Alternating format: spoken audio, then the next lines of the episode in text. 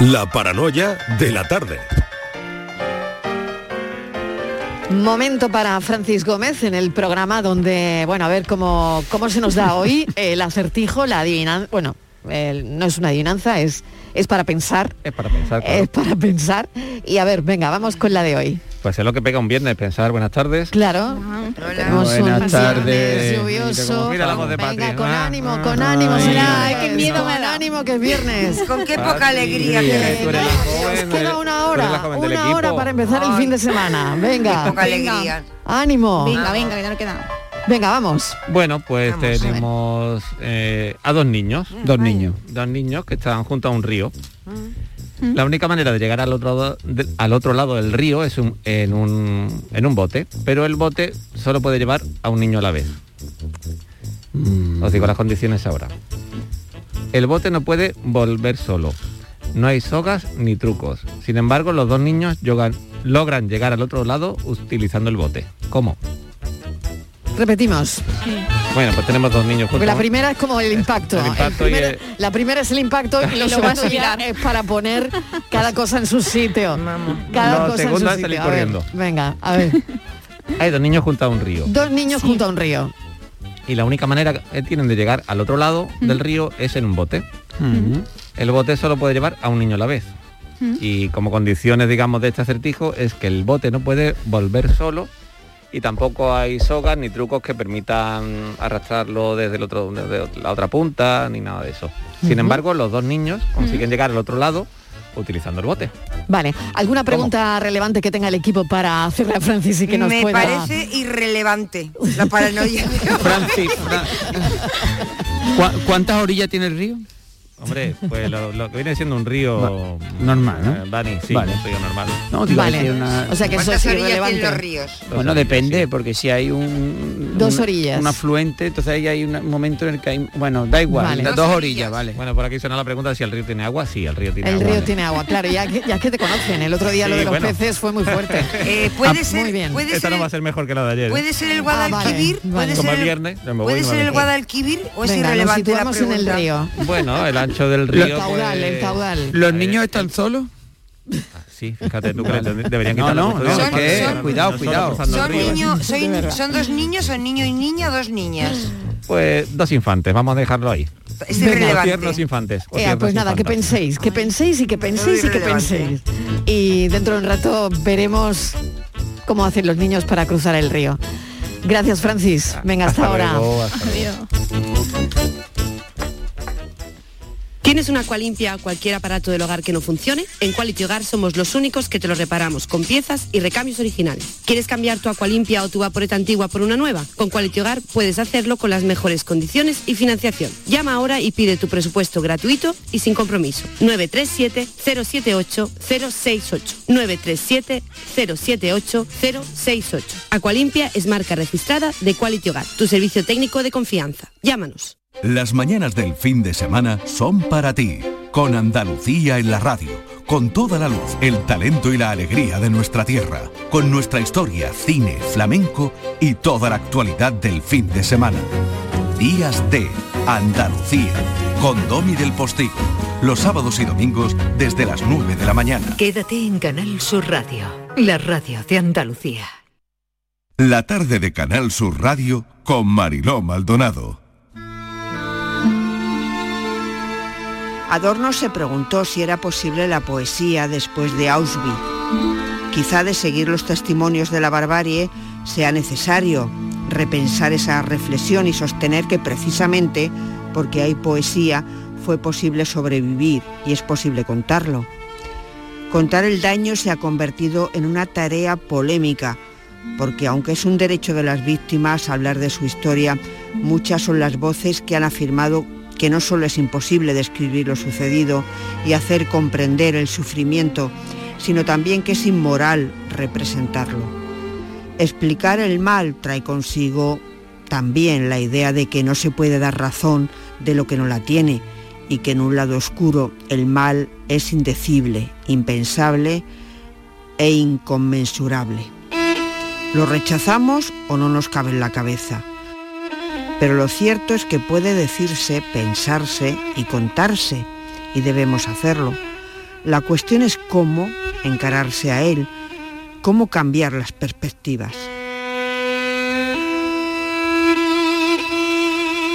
Decir el mal de Ana Carrasco Conde, esta es la introducción, parte de la introducción sin reverso. Bienvenida, Ana, un placer tenerte con nosotros porque sabemos que vas a presentar tu libro en Málaga y que hay una parte de ti también que también andaluza y malagueña, ¿no? Sí, sí. Bueno, muchísimas gracias a, a vosotros, a todo el equipo por la, por la invitación. La verdad es que cuando, cuando escribí el libro, eh, desde luego no, no imaginé jamás que tuviera tantísima actualidad. Desde luego. Ana Carrasco Conde es profesora de filosofía en la Universidad Complutense de Madrid.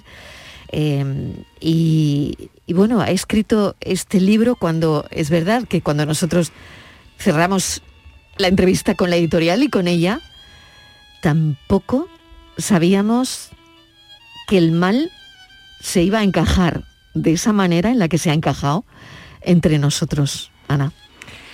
Bueno, yo no sé, eh, eh, parte de la problemática que, que intento desarrollar en el, en el libro, fíjate que está, está narrado eh, muy conscientemente en una primera persona del plural, en un nosotros, porque me interesaba mucho que nos diéramos cuenta de que el mal no tiene que ver con algo que de repente interrumpe e irrumpe nuestras vidas, ¿no? que sería el caso en el que pensamos, por ejemplo, en la invasión de Ucrania, ¿no? en esta guerra que estamos experimentando todos, en los que estamos viendo de forma muy clara unas manifestaciones del horror, eh, pero también de la esperanza, esto también hay que decirlo. ¿no? Mm.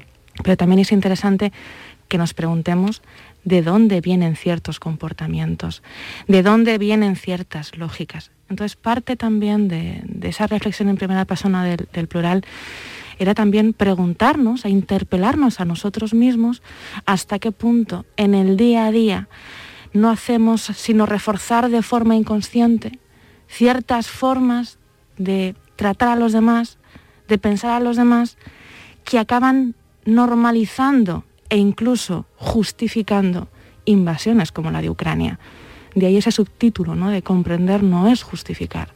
Cuidado con esto, ¿no? Entonces me parece que a la hora de pensar en, esta guerra o en cualquier otra, eh, supongo que eh, muchos habremos pensado otra vez otra guerra.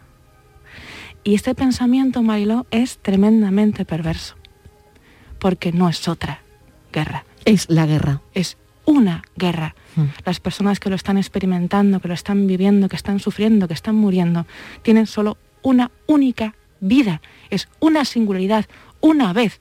No es otra guerra. Entonces, quizá lo interesante sea pensar que no es que el mal se repita o los diferentes eh, modos de hacer daño se repiten, sino cierta lógica, cierta dinámica que tiene que ver con cómo la entendemos, con cómo la espectacularizamos, con cómo la vemos a veces cómodamente desde el sofá o incluso nos sentimos concernidos en algunas ocasiones. Entonces, revolvernos y darnos cuenta de que ese mal no es, no es una manifestación concreta, no es una erupción que venga de, desde dónde viene, de un lado oscuro. ¿No sería más bien que tiene que ver con ciertas dinámicas que se van reforzando, que se van haciendo más fuerte, hasta que por fin tiene la fuerza suficiente como para que lo veamos?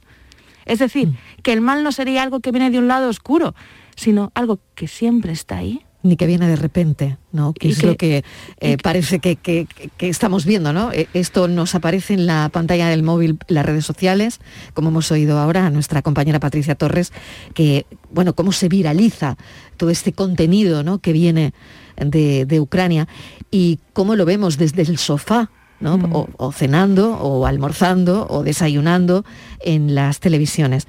Por lo tanto, eh, es verdad que está ahí, pero que previamente tampoco hemos hecho mucho para determinados comportamientos que hemos visto que se vienen generalizando, eh, hagamos nada, ¿no?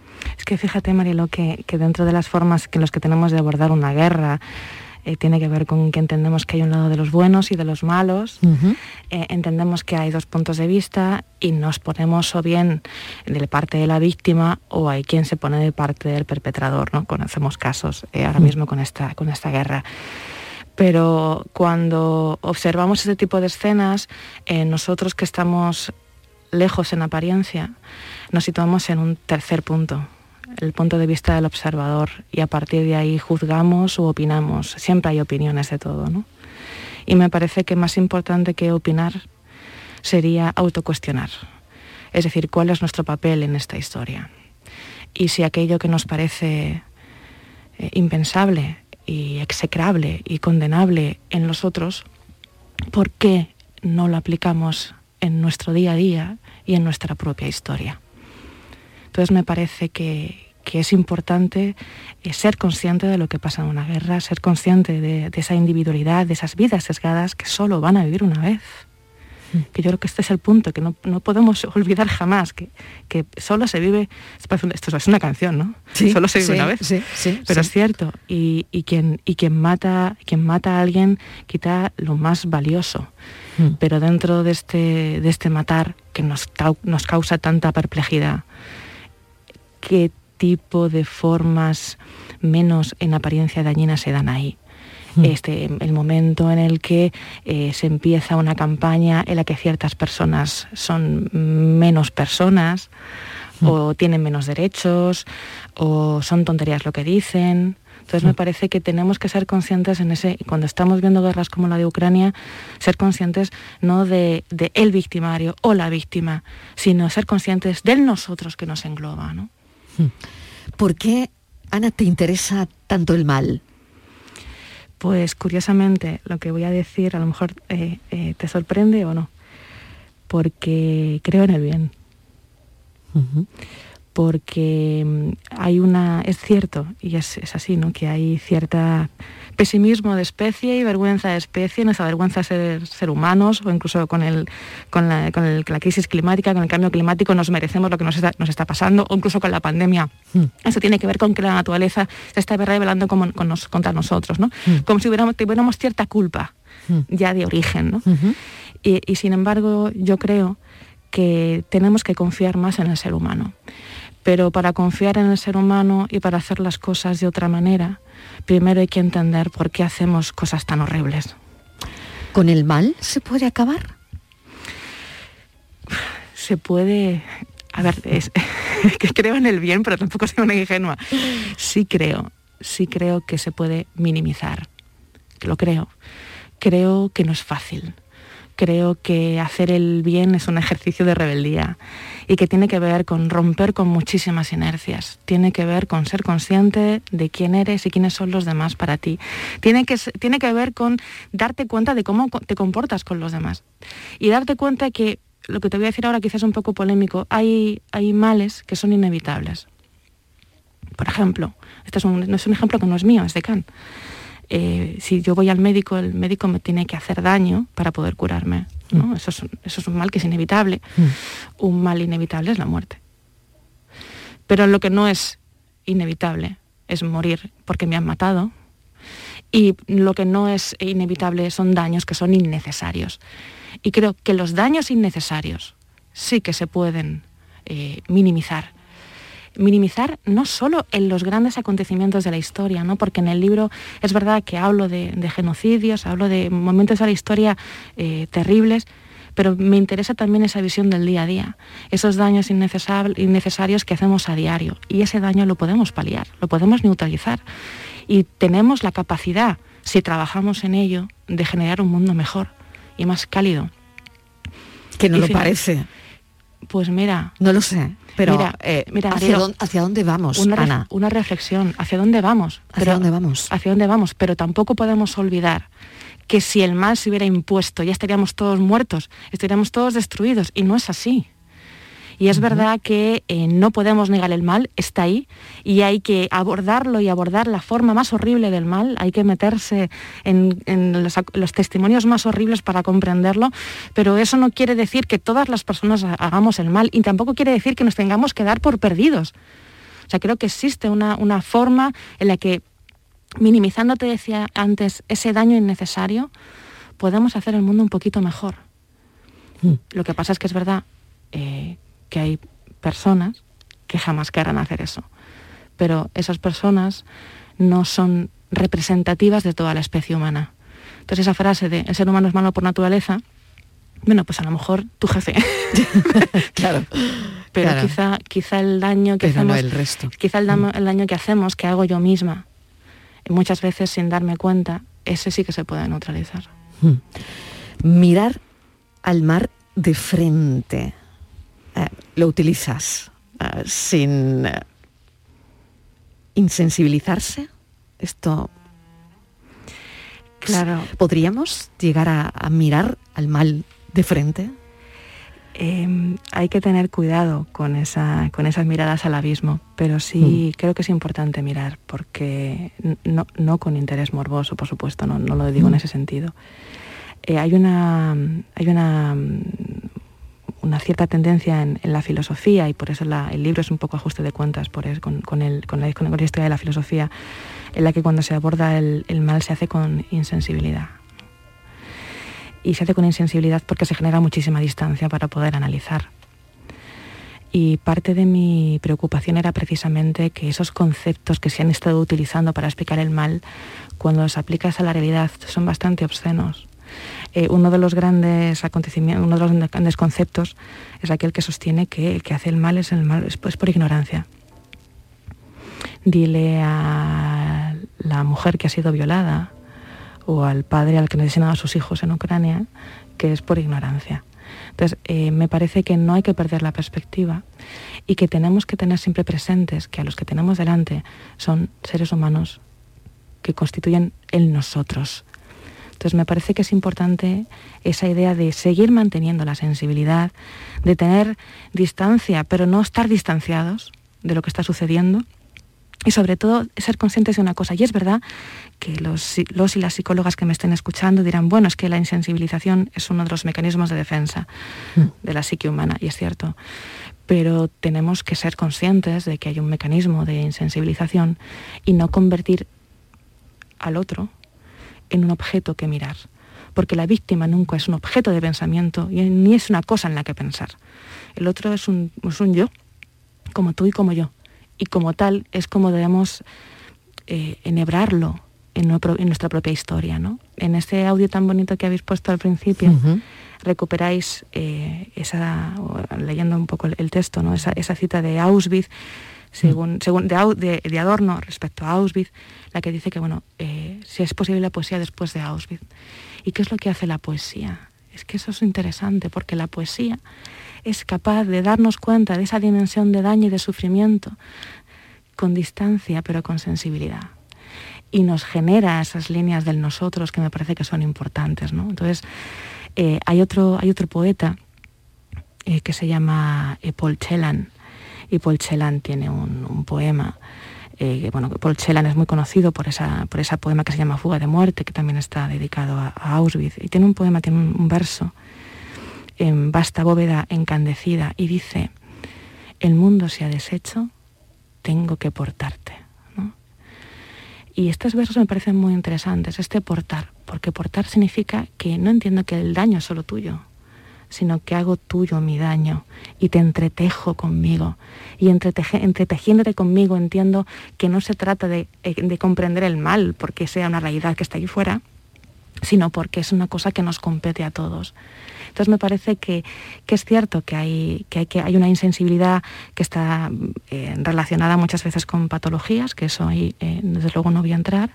Hay cierta insensibilidad que está relacionada con la frivolidad muchas veces, uh -huh. pero también hay una insensibilidad que tiene que ver con un mecanismo de defensa. Pues seamos conscientes de esto y seamos conscientes que la, la, consciente que la persona que tenemos delante eh, tiene una familia, tiene una vida única y singular, repito. ¿no? Aquí Susan Sontag tiene otra cosa muy bonita, un, texto que recomiendo a todo el mundo que se llama Ante el dolor de los demás.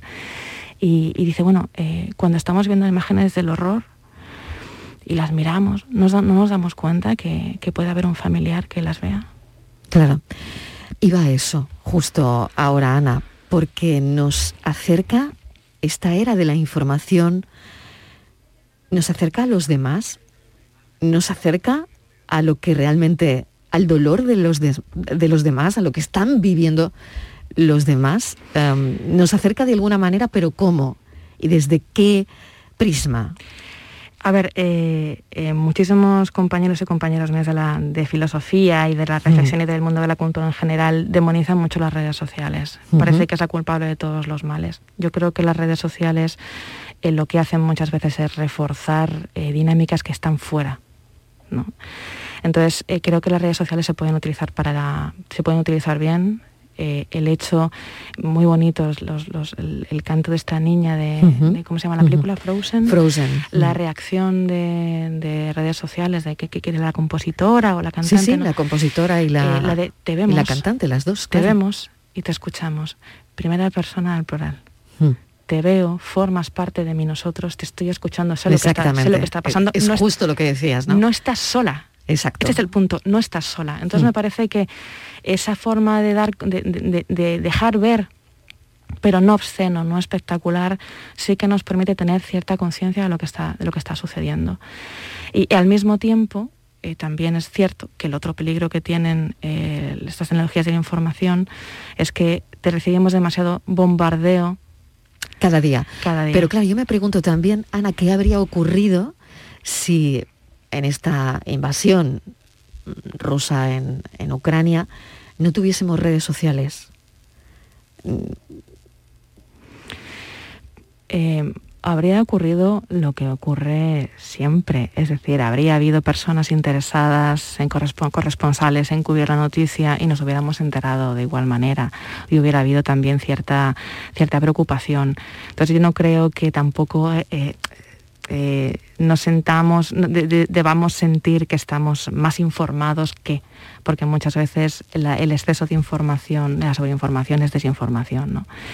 Eh, pero sí que, sí que considero que, lo que te decía antes, ¿no? que yo creo que las redes sociales o las tecnologías de la información con una opinión argumentada, con cierta con cierto, eh, y esto es importante me parece, ¿no? Eh, entender la información que te está llegando es importante para generar ese nosotros que también se podía haber generado antes. Eso también lo, lo creo. ¿no? El peligro que tenemos ahora con, con las redes sociales es precisamente eh, espectacularizarlo todo, ¿no?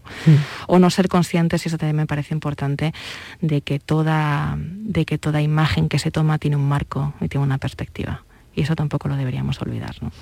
Ana, ¿qué te dijeron en casa cuando querías hacer filosofía? Tu padre es ingeniero, pero ¿qué, qué te dijo tu padre cuando... Bueno, es una- eh, ¿y, y cómo te vas hacia... ¿Qué te lleva a la filosofía? Pues a ver, eh, tengo que decir que eh, de muy niña vi una película de James Cameron que se llamaba Abyss, que yo no sé si la has visto, es una película bueno, la ves, la ves después con los años, con los 40, ¿no? Y te parece otra cosa, pero a mí me, me pareció fascinante. Es una película de abismos marinos, ¿no? La parte más profunda del mar se llama zona Adal. Adal viene de Aides, de ahí viene el Hades, el infierno. Esta información es relevante, ¿no? por lo que voy a decir después. Y me llamó muchísimo la atención porque intentan entender qué es lo que pasa en la zona DAL y en la zona DAL hay luces. La parte más profunda, más oscura, más inexplorada hay luces. Entonces yo me quedé con el tema de las simas marinas y quería estudiar ciencias del mar, no del mal. Y estaba un poco con esa, con esa, con esa idea todo el tiempo. Y bueno, mis padres y mi, mi madre lee mucha filosofía y tenía en su estantería, en su, una- tenía una estantería en su dormitorio y yo siempre cogía todos los libros que podía, incluso los prohibidos. Y entonces esos, más. Esos más, esos más. Esos más. Bueno, tampoco, tampoco sabía que eran prohibidos, ¿no? Pero bueno, era como, "Este- ¿y este, y este libro, mamá? Y eso no lo vas a entender todavía, ¿no? Claro. eh, No, y, si, la- y si ya lo había leído. Claro. Bueno, el caso es que leí las, me- las meditaciones metafísicas de Descartes. Y ahí, ¿Con qué edad?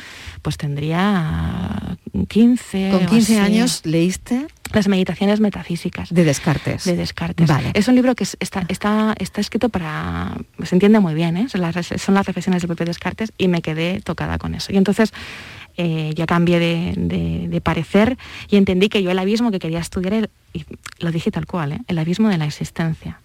Entonces, claro, mi padre era como, "Mm, vale niña, o sea... Quiero estudiar, quiero estudiar el abismo de la existencia. Entonces fue como, hay un abismo, se construye un puente, ¿no? Mi padre con esa, con esa mentalidad. Yo, yo no, no, no, hay que hacer espeleología, ¿no? Y luego es que es muy curioso lo que te estoy diciendo, porque es verdad que toda, que toda interpretación que se hace del pasado, al final pasa por cierta reconstrucción que tú haces, que es un poco ficcional, ¿no? Pero dentro de la ficcional luego me, me daba cuenta de, de lo interesante que es el hecho de que haya escrito un libro sobre el infierno, que, que va sobre Zonadal también, y el libro de, de Decir el Mal. Y luego ya cuando empecé a estudiar la carrera, mm, me pasó una cosa, leí un texto de, que se llama Parménides, que está escrito por Platón. Y entonces Parménides es, un- es- uno de los diálogos de los últimos de Platón. Y entonces pasa una cosa que es muy divertida, porque Parménides ahí aparece un ser venerable y terrible, ¿no? Dice el, el- diálogo. Y aparece con Sócrates, que Sócrates aparece como un chaval, ¿no? Porque en los primeros diálogos de Platón, Sócrates es un señor mayor, que tiene mucho conocimiento, pero en los últimos es un mozalbete. Y entonces Parménides le pregunta, bueno, Sócrates, entonces tú que hablas de las ideas y de las formas y tal, hay una forma del barro, de la basura, de los excrementos. Y Sócrates dice, no, no, no, de esto no puede haber nada, ¿no? Y, en claro, yo me quedé pensando, ahí va. Es que, ¿y si estamos, es- estamos excluyendo de la razón elementos de la oscuridad o de elementos de desecho o elementos que no queremos?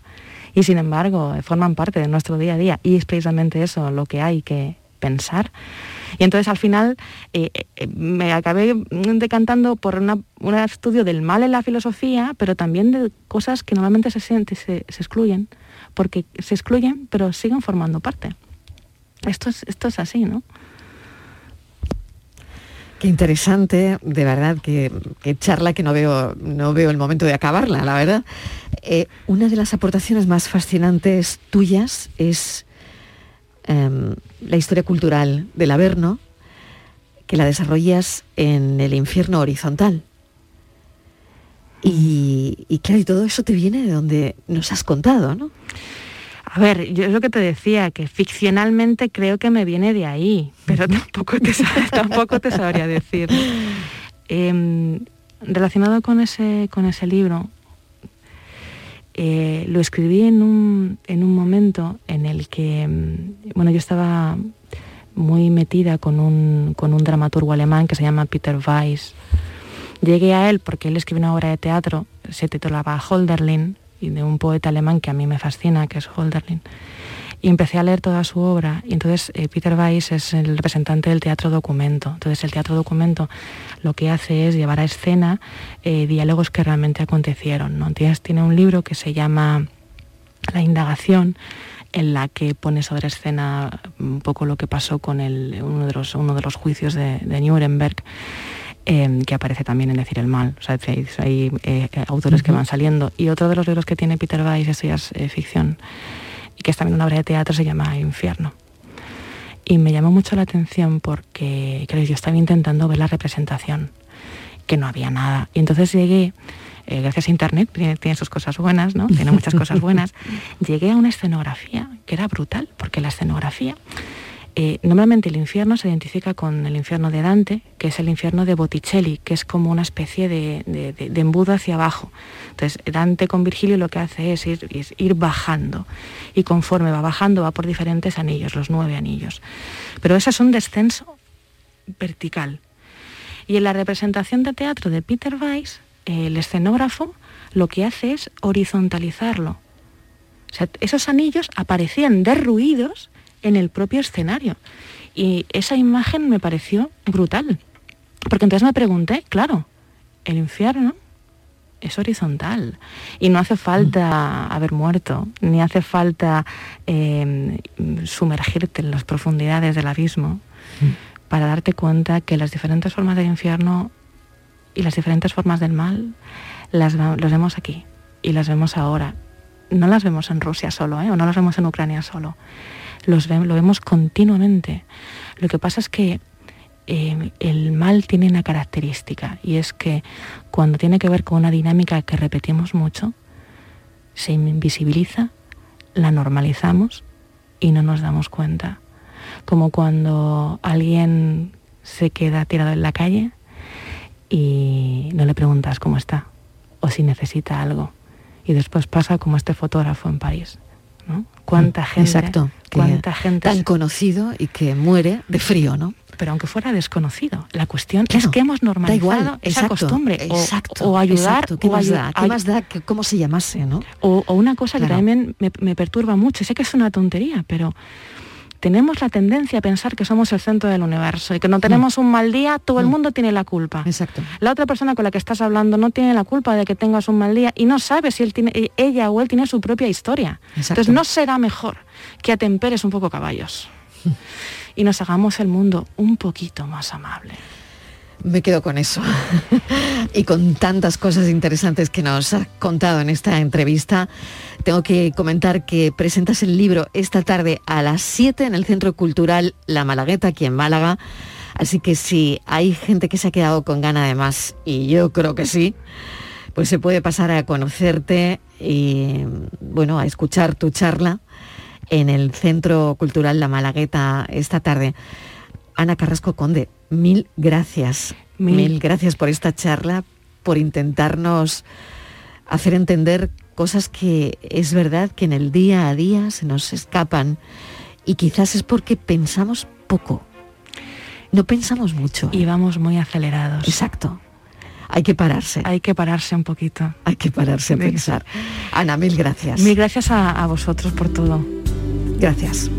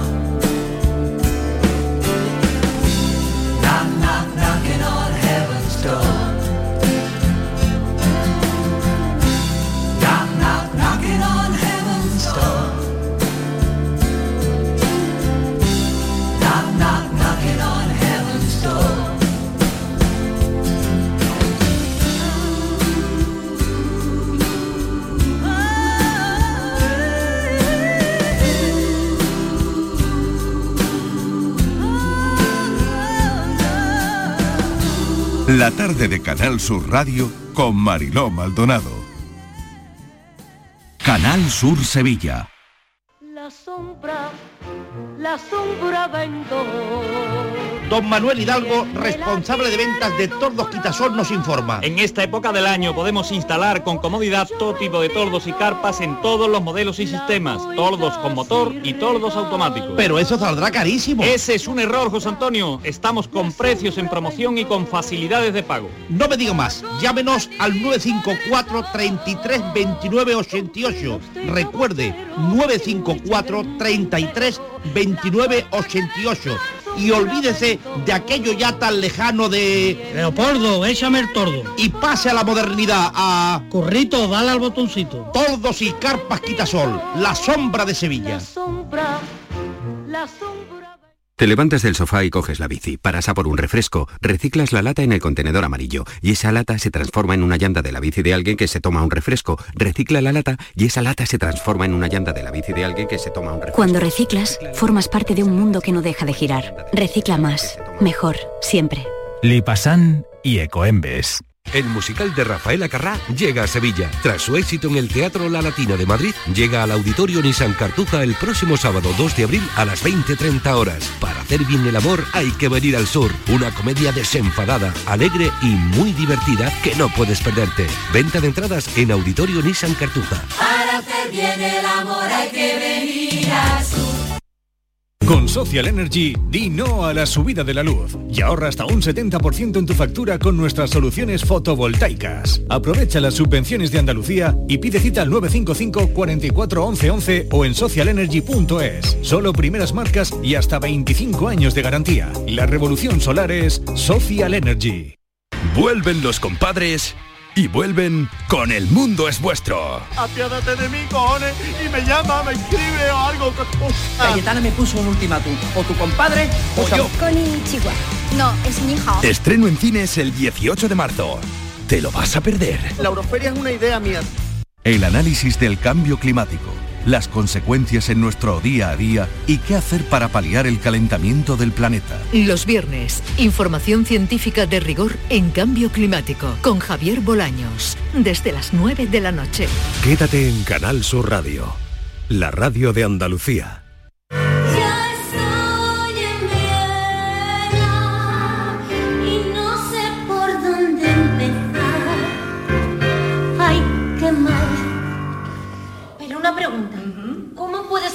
Si tengo oído absoluto si él se está quedando sordo?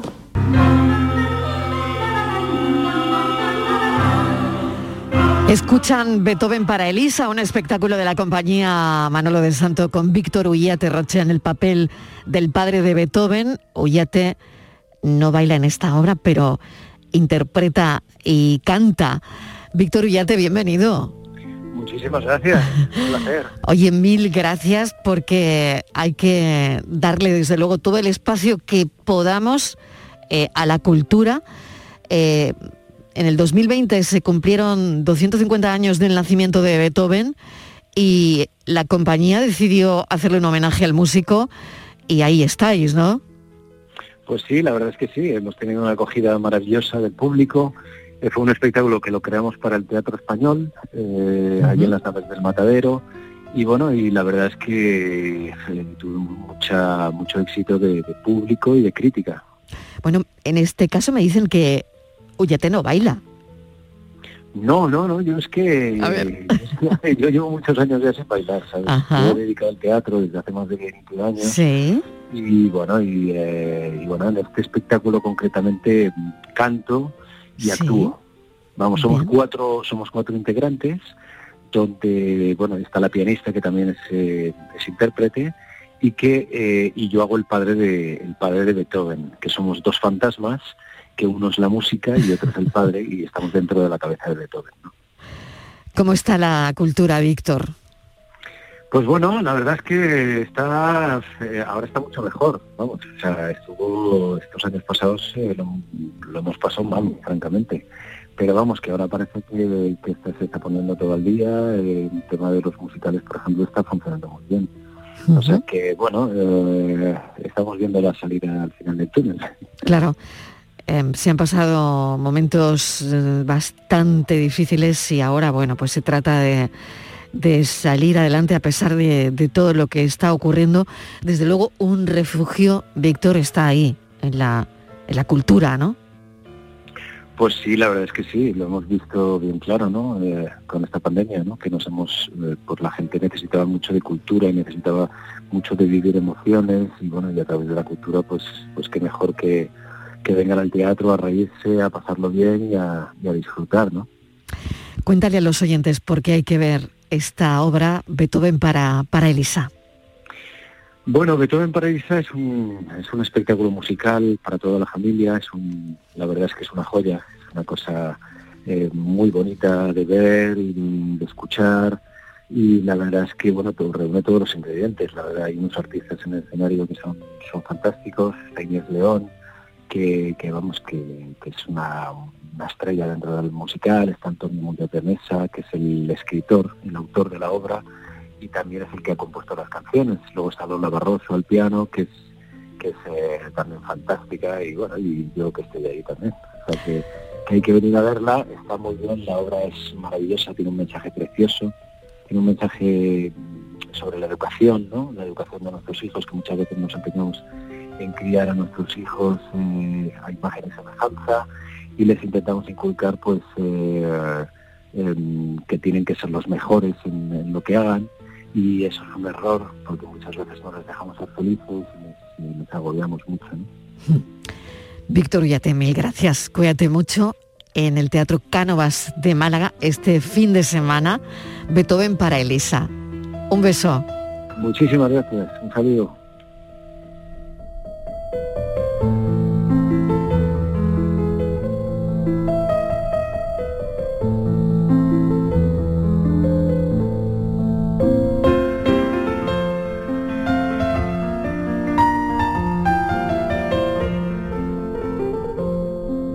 La tarde de Canal Sur Radio con Mariló Maldonado. También en nuestra app y en canalsur.es.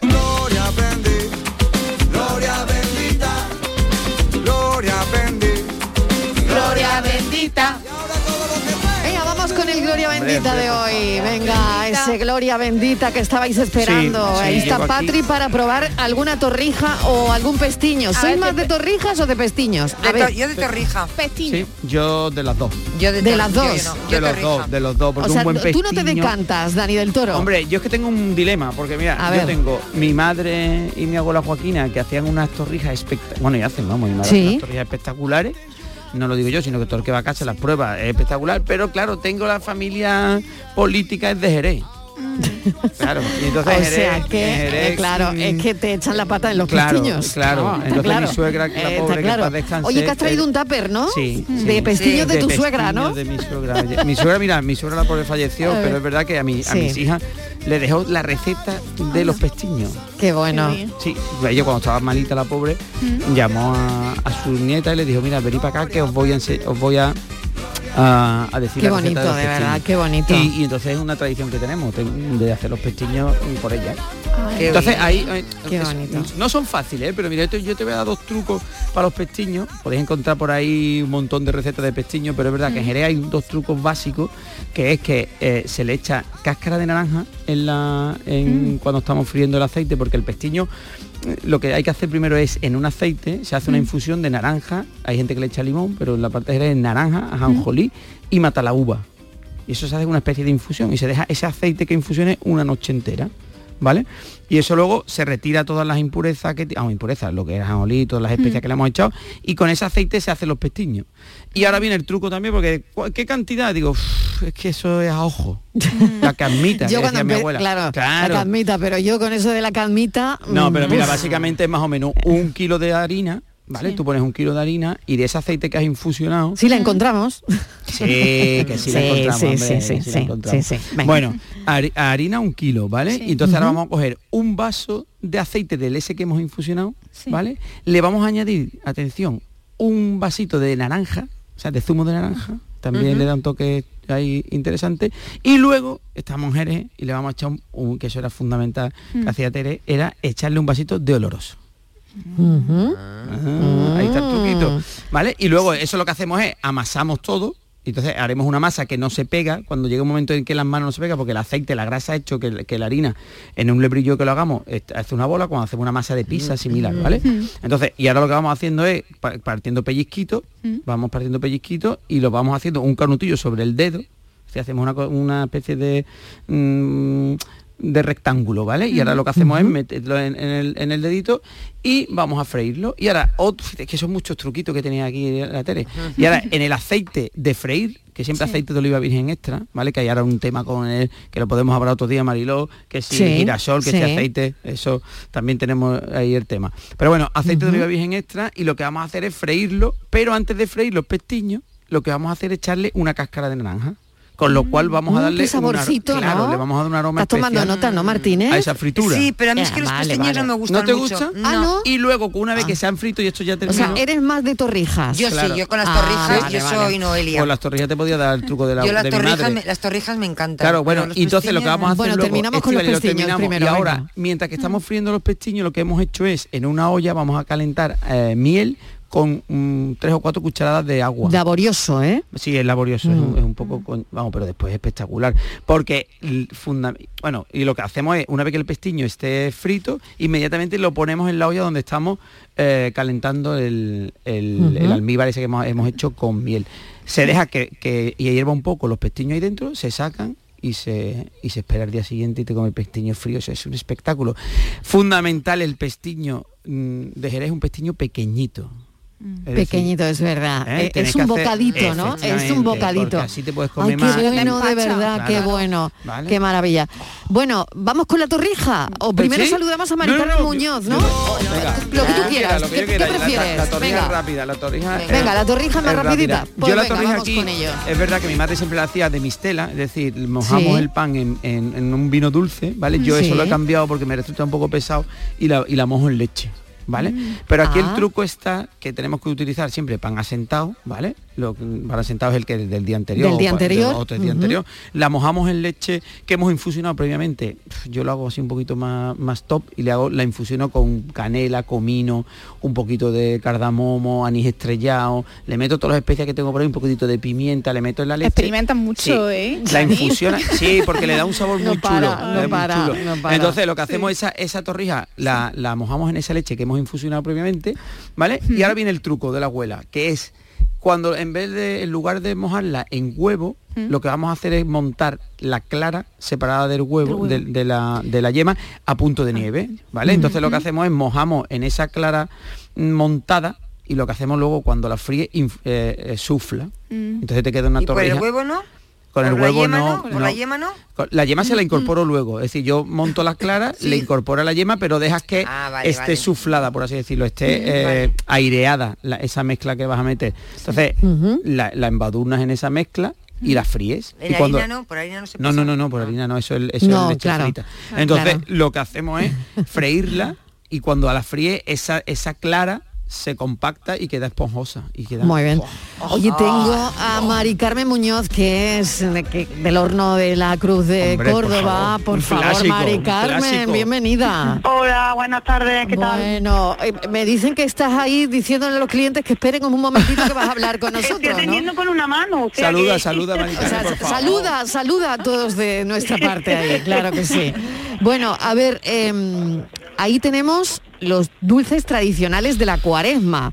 Pestiños, roscos fritos, flores de azúcar, Madre canutillos mía. de crema, borrachuelos, madre mía, madre mía. Estamos ahí pidiendo, la pidiendo La la verdad que, que sí, que estamos aquí muy entretenidas con los dulces de la cuaresma, los pestiñitos, los rosquitos, la verdad que se están vendiendo muy bien y claro, mm, las torrejitas también ya son muy demandadas, ¿sabes? Mari Carmen, una cosa, ¿qué es lo que más sale de todo en cuaresma? De esas para- mm, bueno, empanada de bacalao, las torrijas son como más, más, más vendidas porque es más junto con el rosquito y el pestiño, claro, que son unos rosquitos muy apañados, muy chiquitos, los pestiños también los hacemos nosotros muy chiquititos Ay, ay, ay. y la verdad que vamos muy bien. Oye, has dicho, has dicho empanada de bacalao, porque tenéis al lado también. empanada de bacalao con cebolla, tomate y pimiento asado. Eso tengo que probarlo yo. Bueno, bueno, bueno, bueno, bueno, bueno, bueno, ¿eh? es. Esto, esto se está poniendo, madre mía. Bueno, eh, y ahora mismo eh, me imagino que la gente ya, eh, Mari Carmen, está con las torrijas, ¿no? Sí, sí, ya estamos liadas. Ah. Aquí me está pidiendo también una mujer torrija. Claro. Eh, los rosquitos. El fin de semana, fin Al de fin de semana. y encima aquí está lloviendo, así que está Bueno, apetecible todo. O sea que ese es un buen momento para la pastelería, ¿no? Sí, a un buen momento. La gente dice, vamos a tener reservas para el fin de semana y la verdad que ve poniéndome una bandejita de rosquitos, otra de pestiños, las torrijas, ¿cuántas quiere? Venga, pues ponme media docenita, una docena, pues venga, marchando. Mari Carmen, ¿las torrijas las tenéis las clásicas o, o- o hacéis... Clásicas, nosotros somos muy clásicos, somos muy... ¿Pero las hacéis de leche o de, o de, o de vino? Son de leche y van bañaditas, en leche y coñac. ¿Ves? Yo sabía yo que ahí daba un toque. Bautizaditas, bautizaditas con coña. Bueno, Mari Carmen, te dejamos que sigas trabajando. Mil gracias, un beso, cuídate mucho. Sí, muchas gracias a ustedes. Adiós, hemos estado en el horno de la Cruz de Córdoba. Madre mía, madre mía, madre Madre mía, cómo nos vamos a poner. Un horno, Marilo, dice- te voy a decir del siglo pasado, ¿no? De- del otro. Es decir, porque es de 1800 y pico, ¿eh? Está en- Fíjate, en. Córdoba 1880, del- ¿no? Sí, sí, sí. o sea, 1880. Bueno, de números, vamos a hablar, me parece, con Francisco, Ay, que no, ya no. llega con la paranoia. Yo te iba a decir otra, Bueno, otra a ver. receta para que Franci no entrase. pero Yo-. Marilo, tengo, tengo que decirte que por mi parte los niños están donde los dejó Francis. En la, en la- en la- en la barca, en la barca. Bueno. En el bote. Dani, En el bote, Dani te en la no, barca la, de la Belén. receta del jabalí relleno lo tenemos que dejar para otro día. Bueno, pero ¿Los niños cazaron algo? ¿Cazaron algo mientras esperaban? Un resfriado. ¿Se un comieron una torrija o no? Se comieron la torrija que tenían encima y la que, bueno, ahora la verdad es que me, me, me vaya a tener que perdonar, ¿eh? Porque he sido un poco travieso, aprovechando que Ah, ¿lo, viernes. vas a compla- lo, lo vas a complicar más? No. No, no, no, que Ah. como es viernes he sido un poco travieso. Nos ha Y engañado, he puesto una, una- una acertijo ahí un poquito... ¿Ah, sí? Verá, sí, pero hay, hay quien me ha pillado. ¿Ah, sí? Entonces, ¿Te como, termina- ahora terminamos Sí. a las 6, yo me largo corriendo y no me pegáis. Vale. Pero, Vamos a escucharlo. Mira el torrijazo que tengo. Buenas tardes, cafetero. Hola. Al enigma de Francis. Eh, Francis no ha dicho si están los dos niños en la misma orilla, ¿no? Yo creo que estará cada uno en una orilla y así se pueden cruzar caer en el bote, ¿no? Esa era una Yo pregunta. creo que está cada uno en una orilla del río. La- eh, sí, exacto, no he dicho, no lo he dicho y no, Esa ha, era una no ha caído, pregunta no ha caído relevante. ninguna pregunta relevante. Claro, ahí. es que no hemos caído, no hemos caído, Te no hemos hemos caído en preguntado eso. cuántas orillas tiene el río. Eso sí, eso sí. Ah, pues por ahí va, Fran, Claro, por ahí. iba bien. Iba, es que vamos. Claro, vamos, digo yo, vamos. yo ya estaba pensando, ¿verdad que me pillan? Bueno, entonces, Ya está. eh, eh, sí. conclusión. Conclusión, pues que lo- los dos niños estaban eh, junto a un río, que es lo que yo he dicho, pero que en realidad está cada uno en una orilla. Así el bote va de un extremo a otro con un niño y vuelve con, eh, de- del otro extremo al primero con el otro niño, porque están en orillas distintas. Así el bote nunca va vacío. Como lo han engañado, ¿eh? Qué Lo han engañado, ¿eh? O sea, Sí, esto, ha sido- esto ha sido perdonadme, pa' un- es que- esto ha sido Dani, Dani tenía razón. Claro. Es para un torrijazo. Un torrijazo, Qué suerte tiene en Málaga. Con lo que yo corro, me Lo, tenéis que lo pillar. tengo aquí al lado. Lo Pues doy dale, lo dale, doy. dale, dale, como, como, claro, ¿os Sí, acordáis de esas películas de las tartazas esas que, que te plantan? Pues, pues me- se me está ocurriendo. Mejor una tarta de merengue que una torrija. buena, ¿eh? blandita. No sé si Ahora mejor un tenemos, torrijazo o un tenemos tartazo. que cogerle sentado, ¿eh? Porque a la cara no llegamos. tenemos que Gracias, aprovechar cuando estés echado. Muchísimas gracias, buen fin Gracias de a semana, vosotros, un cuídate beso. mucho. Inflate de torrija. Ay, que me Venga, claro que De sí. locura. Gracias. Bueno, Martínez, una torrijita caerá, ¿no? O dos. O dos, o dos, buen Voy a, fin como de- no sé, voy a probar las dos, las de vino Sí. y la de, y la de Hacemos, leche. yo hago las tortillas Más pequeñitas también por lo mismo, así no te da tanta... Ah, no, yo sí remordimiento. las hago ya generosas. Hombre, ya que las hace, Por eso. claro. Sí, ¿no? Patricia Menos Torres, trabajo, mil claro. gracias, un besito. ti, un beso grande. Y al gran Dani del Toro, Un besito. hasta la semana que viene. Adiós, Chao. pensamos. Chao.